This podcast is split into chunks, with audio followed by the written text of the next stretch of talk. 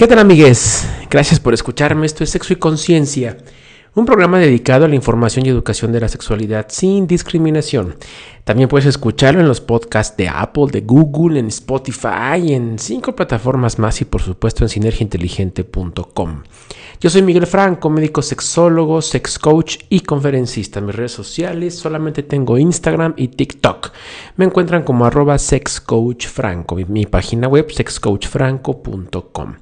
Y bueno, el tema de hoy lo voy a dedicar a una persona que en TikTok su nombre es eli.peanuts. ¿Por qué? Porque me hizo una pregunta hace algunos días, solamente que había estado un poquito ocupado. Pero me hizo esta pregunta y le prometí que le iba a contestar con un podcast. Y bueno, pues en verdad me gusta cumplir con mis promesas y aquí está el podcast para eli.peanuts. Me puso un comentario donde dice, un psicólogo me comentó que si el niño no pregunta el cómo se hacen los bebés, uno debe esperar. Si no pregunta cómo se debe introducir el tema, y ese es el tema del día de hoy. ¿En qué momento hablarle de sexualidad a nuestros hijos, a nuestras hijas. Recuerden que en este programa no hay ningún tipo de discriminación ni ningún tipo de racismo o de aberración hacia la diversidad sexual, nada de eso, pero sí, siempre es un poco más complejo cuando hablamos, el decir ustedes, el decir ellos y ellas, el decir hombre o mujer, etcétera, etcétera. Entonces, generalmente voy a hablar desde primera persona, desde mí, y por eso hablo como una persona heterosexual y una persona cisgénero que se identifica como hombre. Pero esto va para todos, ¿sale? Para hombres, mujeres, para eh, homosexuales, heterosexuales, bisexuales, asexuales, trans, todos. Es para todos este, este programa, ¿va? Solamente es para hacerlo un poco más fluido, más dinámico y no estar ellos y ellas, bla, bla, bla, ¿va? Así es que nadie se vaya a sentir, por favor. Ya, si no les parece o algo, díganmelo, háganmelo saber y ya veremos si la mayoría dice, no, Miguel, no, Franco, tienes que hablar con un lenguaje inclusivo. Bueno, pues ya veremos cómo lo hacemos. ¿Sale? El caso es que todos estén contentos, nadie se me sienta mal. Y bueno, ahora sí pasando al tema. ¿En qué momento debemos hablarles sobre sexualidad a nuestros hijos? Esa pregunta eterna del decir, ¿cómo nacen los hijos? ¿De dónde vienen los hijos? ¿Qué pasó? ¿Cómo se metió ese niño a la panza de la mamá? ¿Y cómo sale? Todo ese tipo de cosas requerimos recordar que la perspectiva o la visión de los hijos no es la misma que la de los adultos, no es la misma que la de los padres.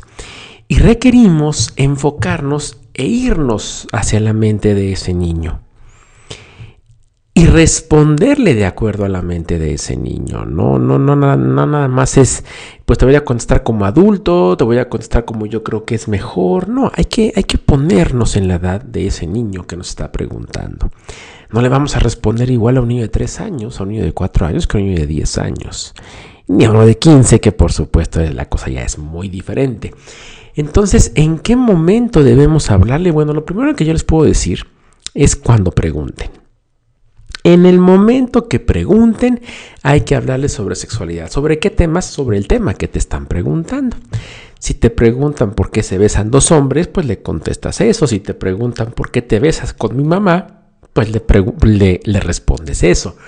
Si te pregunta por qué, mm, eh, no sé, van agarrados de la mano, pues le respondes en ese momento. Y si te pregunta cómo nacen los bebés o por dónde nacen o de dónde vienen los niños, de dónde vine yo, cómo nací yo, pues le contestas.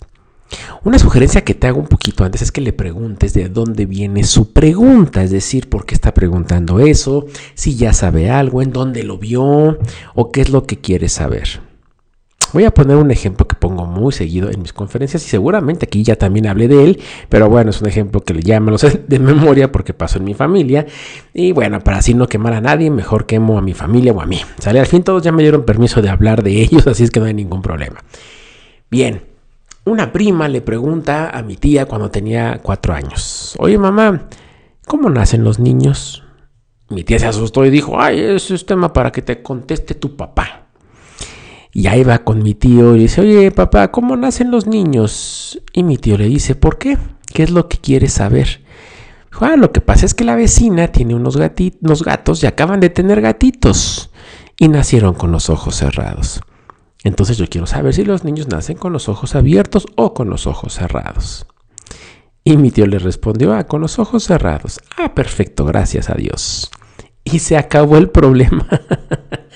mi tía ya empezó a sexualizar las respuestas, a darle una connotación sexual a esa pregunta y no sabía cómo, cómo responderle.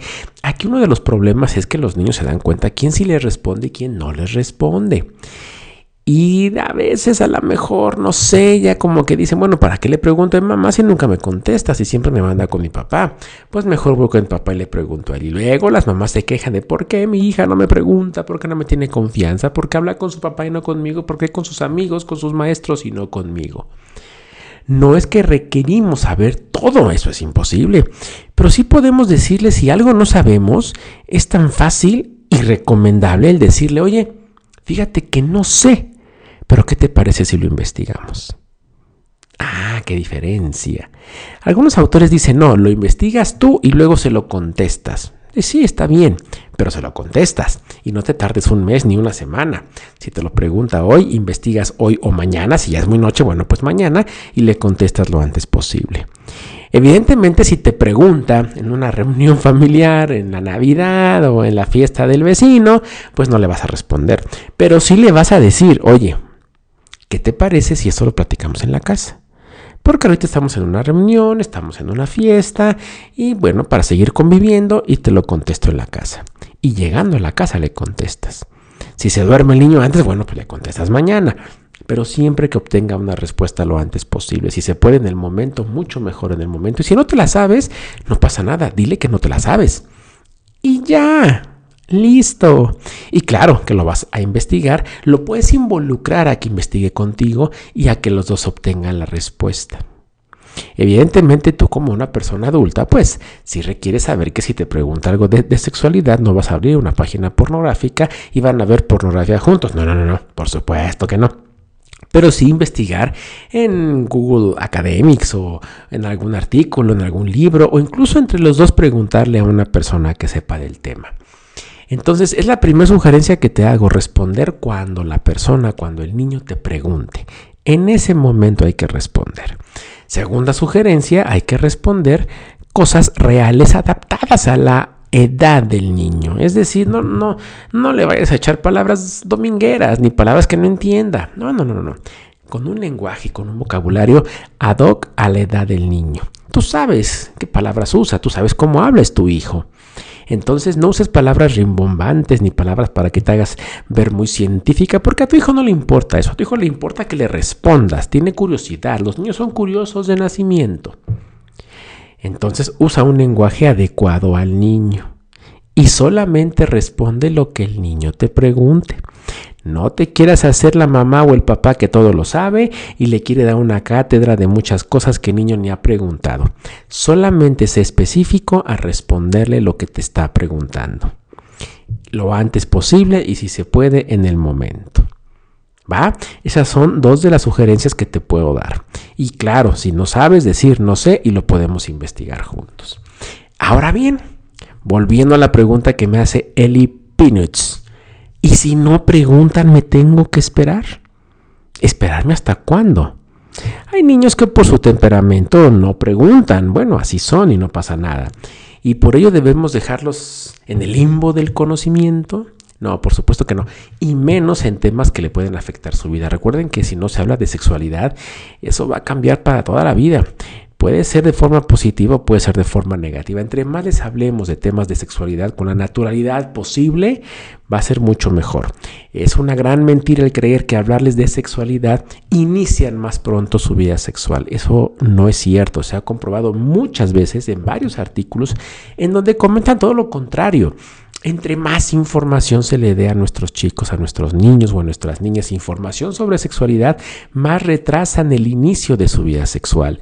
¿Por qué? Porque tienen más preguntas a lo mejor, porque pueden ser más sensatos, porque tienen más armas para tomar esa decisión tan importante. Claro, hay que dejarlos que ellos tomen su decisión, ¿eh? no hay que imponerles nada. Eso es algo importante, pero de eso hablaremos en otra ocasión. Entonces, volviendo al tema de Ellie Peanuts de TikTok, pues sí, eso es lo que se hace responder en el momento o lo antes posible con un lenguaje adecuado y adaptado al niño que te esté preguntando a su edad y solamente responderle lo que te está preguntando, investigar un poquito de dónde sale esa pregunta y solamente enfocarte a responder lo que te esté preguntando. Ahora bien, si no te pregunta, tú puedes meter el tema sutilmente si ya tiene 10 años, 11 y estás viendo algunas conductas como que se masturba, como que se tarda mucho en el baño, como que mancha el pantalón o el calzón o las sábanas, que ya tienen erecciones eh, en el transcurso del día, que ya tienen eyaculaciones pues sin, ningún control en el caso de ser hombres, que si ya empezaron a menstruar, si son mujeres o a dejar un poco eh, húmeda esa, esa, pantaleta por lubricaciones, si, se, si ves que se empiezan a poner rojos con cualquier cosa que tenga que ver con sexualidad, no sé, cualquier indicio que tú veas que ya empezó con esta, con esta pubertad, que ya empezó con las hormonas, bueno, pues es momento de empezarles a hablar sobre sexualidad. Si es que no preguntan, generalmente preguntan antes, ¿eh? si preguntan antes les contestamos antes, si no, bueno, es momento de hablarlo. Yo nunca sugiero el clásico, a ver, mijito, ven, siéntate, vamos a platicar de sexo. No, no, yo, yo creo que ahí no funciona. Pero sí se puede hacer de forma sutil a lo mejor comiendo en el desayuno, en la cena, viendo la televisión o como sea, y de repente sacar el tema, a lo mejor no con ellos, sí con tu pareja o con otro adulto, si están por ahí los abuelos, los tíos, y sacar el tema, oye, como ves que tal persona salió embarazada, ya ni la muela, pero sí, no sé qué, no sé cuánto, y por ahí metes el tema de la de la antifecundación o de los métodos antifecundativos. En algún momento puedes sacarlo del condón y dejarlo ahí. Créeme que ellos te van a escuchar y en algún momento te pueden preguntar. En caso que no te pregunten en ese momento, ya les quede esa duda. Pueden investigar ellos, en algún momento te pueden preguntar y si no, vuelves a sacar el tema sutilmente para la otra. Y en algún momento que vea su cara como de, hmm, no entiendo, como de, hmm, tengo una pregunta, lo puedes abordar preguntándoselo así. ¿Tienes alguna pregunta, duda? No sé, como que vi tu cara. No, no, ah, bueno, pero ya lo escucharon, pero ya lo están analizando. Ah, para prevenir el embarazo hay, que usar un condón, ok, va. Y así, ¿no? Y en alguna otra plática por ahí, no, no, no el mismo día, a lo mejor en dos días. Oye, fíjate que, no sé, me contó mi compadre que su hijo no sabe ponerse un condón, pues es bien fácil. A ver, préstame uno, mira, ¿te acuerdas cómo? Sí, yo me acuerdo en la escuela cómo se hizo, jajaja, ja, ja, agarras el plátano, lo pones y a lo mejor tu chavo les da pena y no sé pero ya lo están viendo. Y en algún momento saldrá una pregunta. O en algún momento tú haces la, pregunta, si sabes cómo es esto, ¿no? Ya te lo han de haber enseñado, no sé. Cosas así. El chiste es que no los, no los chives, no los pongas en problemas, no los obligues, no los forces, porque ahí el aprendizaje se va. Pero sí lo puedes hacer tú, con tu, con tu, con tu pareja, con, con, la persona que tengas al lado, con algún tío, algún hermano, abuelos, y que salga el tema así, casual, sutil, con un lenguaje normal y que no te asuste, porque luego, luego los, niños hacen cada pregunta y los papás, ay no, qué pena, bueno, está bien, te voy a, a contestar. No, no, no, no, no, hay que ser lo más naturales posible. Y eso ayuda muchísimo al aprendizaje y muchísimo a que también los niños tengan esa confianza y se puedan soltar. Entonces, de esa manera puedes empezar a tocar los temas. Claro, a veces hay que tocar temas complicados como el abuso sexual y es mejor tocarlos cuando son niños.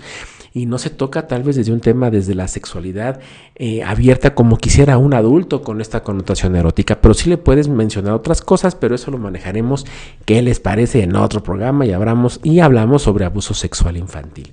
Pero ahora, para contestarle a Ellie Peanuts, Así es como se requiere hacer. No hay que esperarnos hasta que tenga 20 años si es que te pregunta. Hay mucha gente que nunca pregunta. Yo nunca pregunté. Yo nunca le pregunté a mi mamá ni a mi papá sobre sexualidad. Ellos, pues la verdad es que no, no fueron muy abiertos en la forma que yo quería. No, no, no porque no lo hayan querido ser. Lo fueron a lo mejor en, su momento. Mi mamá es muy penosa hasta la fecha. En papá sí era muy, muy abierto, pero, pero tenía una forma muy peculiar de explicar las cosas que a veces a mí no, no me gustaba y no le ponía atención. A otras sí pero jamás les, les pregunté así directamente de algo, ¿no? Yo me acuerdo que cuando mi papá me llevó un condón, yo tendría, no sé, tal vez unos ocho años, nueve años, tal vez diez, y me dijo, mira, esto es un condón y me lo entregó, yo vi un sobrecito cuadrado con algo chistoso que tenía por dentro que se podía percibir, y yo dije, ¿qué es esto? O sea, no se lo dije a él. Me dio pena preguntarle a él. Y ni siquiera sabía que era un condón. Yo nunca había escuchado la, palabra condón. Imagínense. Me era yo un poquito ñoño. Entonces dije, sí, ajá, qué bueno, gracias. Y mi papá me vio así con ojos de, ay, bueno, ya sabe que, que es un condón. y yo así como que, ¿what? Mi mamá andaba por ahí también como que dijo, ay, qué pena. Y yo ni cuenta me di. Entonces, a veces preguntamos, a veces no, va a depender mucho cómo ganemos esa confianza con nuestros hijos y también, por supuesto, de nuestro temperamento. Entonces, a veces no, no preguntamos. Es, raro, generalmente los, niños preguntan mucho, tienen esa, esa inquietud por aprender, por descubrir y generalmente al primero que le preguntan es a mamá o a papá y después a los maestros tal vez o a los amigos, porque aguas, cuando ya son adolescentes, pubertos, ya empieza a cambiar esta estadística y a las primeras personas que les preguntan es a los amigos. Y después de los amigos a los maestros. En una encuesta que hice de una forma muy eh, informal, no crean que fue un estudio avalado, pero sí de una forma informal, en, las, en, los, en los bachilleratos y en las secundarias, en donde iba yo a dar pláticas, hacía esta encuesta de a quién le preguntaban sus dudas sobre sexualidad y qué creen. A estos son los datos. El 50% le preguntaban a sus cuates, de su misma edad. ¿Qué van a saber estos cuates de la misma edad de 14, 13, 15 años más que el otro? Pues no, prácticamente saben lo mismo, o sea, nada.